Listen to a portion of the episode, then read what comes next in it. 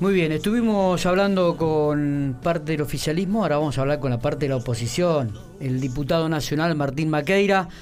Eh, Martín, ¿cómo estás? Buen día, gracias por estar en este primer programa de Infopico Radio.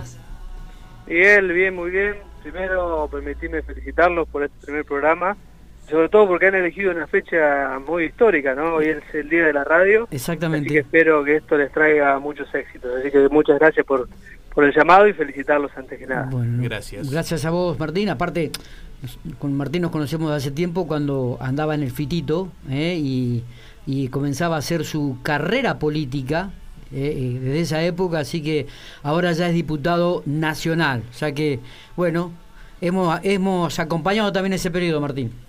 Sí, la verdad que sí, muchas gracias, siempre han estado y todavía lo tengo el fitito, ahora lo tengo. ¿Todavía lo tenés? Medio guardado, sí. De hecho, ahora lo estoy viendo justo por la ventana eh, y le tengo que lo voy a tener que lavar porque lo tengo con una lona, pero bueno, obviamente la, la suciedad también entra. Pero anda todavía, anda y anda muy bien. Bueno, Martín, eh, políticamente no hay. El tema más relevante me parece que a nivel nacional y dentro de lo que es la Cámara de Diputados eh, es la reforma judicial. Me imagino que también ya tendrás una postura definida al respecto. Contame cómo se está viviendo esto, cómo se está analizando y cuáles son las conclusiones que en lo personal y también en, en, lo grupal le están llegando. Sí, exactamente. Hoy se está tratando en el Senado y después pasará a la Cámara de Diputados este proyecto que se ha planteado por el gobierno como bueno una reforma judicial, eh, pero como que llevaría la solución a varios de los problemas que tiene la justicia. Y uno obviamente que puede considerar que, la justicia tiene que, mejorar como todo poder del Estado, que tiene que ser más ágil, llegar mucho más rápido a los ciudadanos, tener en cuenta a la víctima, eh, ser ágil y transparente, ¿no?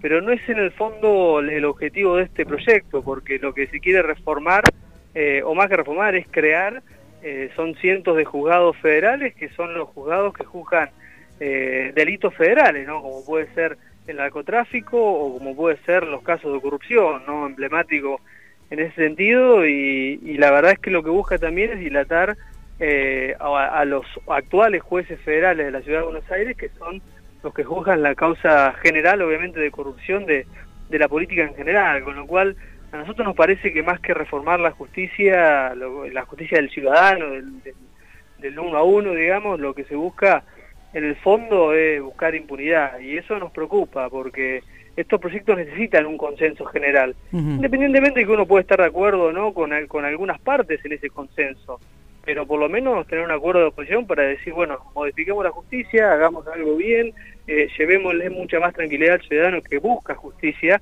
porque es un reclamo también de la gente, ¿no?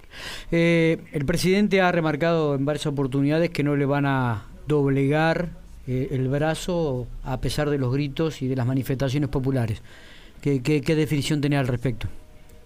Bueno, a ver, yo, yo tengo respeto obviamente por el, por el presidente, sobre todo en esta situación difícil que se está viviendo, ¿no? Pero eh, la verdad que ese acompañamiento que uno puede hacer desde la oposición, como, como lo ha hecho Horacio Rey Larreta, porque están eh, cogestionando también esta crisis sanitaria, eh, no se ve en el diálogo que por ahí pregona también el presidente en cuanto a esta reforma. Eh, él también había dicho que cuando veía, cuando la gente viera algo que no está bien, eh, se podía salir a la calle a manifestar y demás. Bueno, la verdad que la gente se ha manifestado en contra. No quiere decir que hay que guiarse simplemente por las manifestaciones, pero por lo menos eh, es un llamado de atención para decir, bueno, quizás algo de lo que estamos haciendo en esta reforma, por ejemplo, no está bien.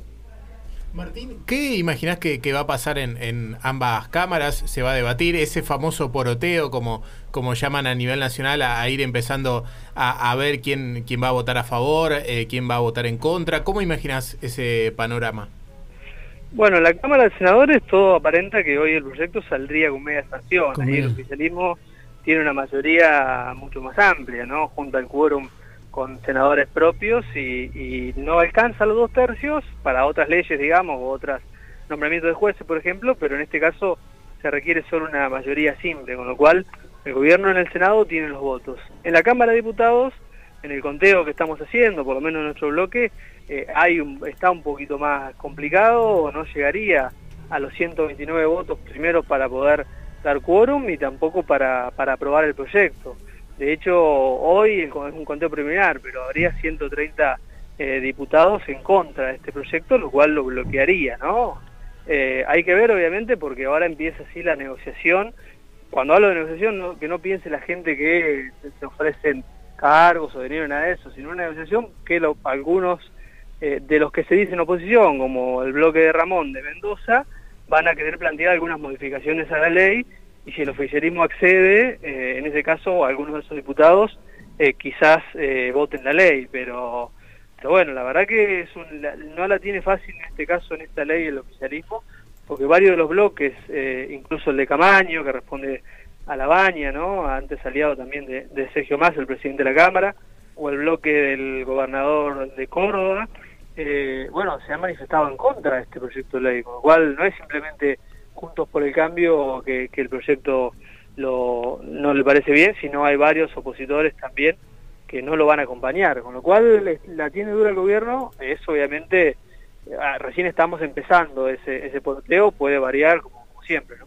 Martín, ¿qué tal? Buenos días, Matías Oporto te habla.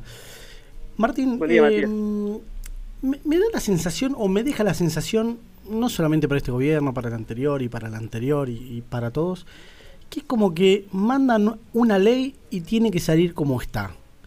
No, no, no puede haber un diálogo eh, no sé, da la sensación, como que se trata, se trata una, una cosa que es una reforma judicial, se trata eh, de forma express. No, no, no puede haber un diálogo, lo, insisto, lo digo para este gobierno, para el anterior, para cualquier signo político. Es como que se quiere sacar las cosas como están. A ver, suele pasar que cuando el Ejecutivo manda un proyecto quiere que salga como está, ¿no? Esto, como bien decías, en todos los gobiernos ha pasado. Sería la experiencia que yo he tenido en la Cámara con otros proyectos durante nuestra gestión. Eh, nosotros no teníamos la mayoría, con lo cual eh, sí o sí necesitábamos modificaciones.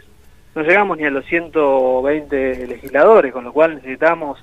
Eh, sí, bueno, el, bloque actual del Frente para la Victoria, del Frente 2, perdón, también está en esa situación.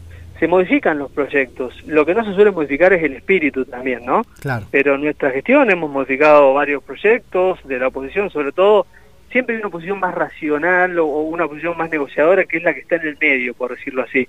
Eh, siempre vos tenés los extremos en nuestra gestión, bueno, obviamente un extremo, si querés, era el oficialismo y el otro extremo de la oposición era el Frente para la Victoria. En este caso se revierten también los roles. Es mucho más difícil que, que Juntos por el Cambio acompañe un proyecto que no está de acuerdo porque tampoco nos van a dar las modificaciones a nosotros, ¿no? O sea, la negociación, el oficialismo prefiere a un bloque intermedio que le acompañe el proyecto y no quizás a Juntos por el Cambio. ¿Cuál es la principal modificación que te gustaría realizar en el proyecto? A ver, la, no entiendo por qué... A ver, la creación de cargos, en el fondo, la creación de tantos juzgados, ¿no? Son 350 eh, cargos en general, son cientos de, de juzgados, la capital va a empezar a tener 40 juzgados, eso es mucho cuando todavía hay muchos jueces que no se han nombrado, ¿no? Más de 150 en todo el país. Con lo cual no creo que pase por el nombramiento de más jueces, porque ahí sí nosotros creemos que lo que se busca es dilatar, sobre todo por algunas causas que, que, ya mencioné hace un rato, digamos, ¿no? Relacionadas a la corrupción. Con lo cual diría que deberíamos ir, porque también tenemos proyecto al respecto, a si se crean más cargos, sean de apropiado el sistema acusatorio que tenemos que ir, que es crear más fiscales en este caso, ¿no? Fiscales generales o fiscales eh, por eh, juzgado, porque más jueces no garantiza una mejor justicia, porque si no, en vez de crear más juzgados, nombrarían los que faltan. Pero yo te diría también por el costo que tiene, ¿no? Estamos hablando de 4 mil millones de pesos al año. Obviamente que a un ciudadano esto le parece una locura y a, todos nosotros también. Para el Estado es, es un precio alto, un costo alto, digamos, pero el presupuesto nacional son miles y miles y miles de millones de pesos. Pero en esta situación yo no sé si sería necesario gastar eso al año cuando todavía faltan eh, varios jueces nombrar, ¿no? Yo empezaría por ahí. Martín, yo, eh, ¿estás recorriendo la provincia? Eh, ¿Cómo está la parte política? ¿Se ha hablado ya de candidaturas? ¿Te vas a presentar el año que viene? Mira, en las recorridas que estoy haciendo ahora, bueno, a mí me toca ir a Buenos Aires por, por ser autoridad también del bloque, soy secretario general, con lo cual la, la cuarentena la verdad que nos cambia mucho la agenda, ¿no? Eh, cada vez que tengo que, que La Pampa, obviamente hago los 14 días de, cuarentena y demás, con lo cual trato normalmente estar un mes en La Pampa y un mes en Buenos Aires cuanto antes iba y venía, pero más allá de esa complicación y en las recorridas, estamos enfocando mucho en el tema en el tema sanitario y económico de la cuarentena, no no estamos por ahí debatiendo ya candidaturas o política porque creo que es un momento que, que hay que estar eh, hablando con el vecino más de eso, no transmitir que tratemos de cuidarnos entre todos, de transmitir eh, también al gobierno algunas complicaciones que vemos en los comercios, en las pymes. A ver, tratar de facilitar esta situación. Obviamente que son varios meses ya que estamos en cuarentena y empiezan a otros temas meterse en agenda, como es ahora el tema de la justicia, pero no el tema de las elecciones en sí. Te diría, para no, no esquivar la, la, la pregunta, que me gusta lo que hago, me gusta ser legislador y representar a los pampeanos. Veremos el año que viene también con todo el arco de, de mi espacio e incluso con, con el radicalismo, ¿no? Si podemos formar otra vez juntos con el cambio, eh, cuáles serían las candidaturas y demás, pero estoy contento con lo que hago. ¿Y cómo ves esto de volver a estar junto con el radicalismo? ¿Es factible? Hubo varios chiporroteos por ahí algunos, ¿no? Sí, bueno, a ver, nos pasa como como a toda como todo frente electoral, a ver, esto pasa también en el en el peronismo pampeano, pasa eh, se dio la discusión del peronismo, por ejemplo, cuando fueron los presidentes de bloque, pasa a nivel nacional, siempre un frente electoral de distintos partidos tiene rispideces y el nuestro también las tiene, obviamente. Yo creo que en el fondo lo que tenemos que lograr es el, tratar de expresar lo que la ciudadanía nos ha acompañado y, los resultados que hemos hecho siendo juntos por el cambio. Tenemos, de hecho, en la elección, sobre todo del 2017, una de las mejores elecciones que hemos hecho como, como oposición. Recordarás, Miguel, que estuvimos muy cerca de ganarle a, al oficialismo de La Pampa por unos 80 votos, con lo cual yo creo que ese, eso es un valor de Juntos por el Cambio. Pero cada partido tiene que tomar su decisión y ver si podemos lograr estar juntos. Siempre en los años no electorales discutimos un poco, en los años electorales normalmente hemos llegado a acuerdo. Veremos qué pasa el año que viene. Bárbaro. Martín, gracias por estos minutos, gracias por estar en el primer programa de Infopico Radio. Por favor, muchas gracias a ustedes y felicitaciones por la radio. Un abrazo. Abrazo grande. Adiós. Muy bien, son las 11.54. Vamos a un tema musical o dos y ya luego venimos para cerrar el primer programa del día de hoy.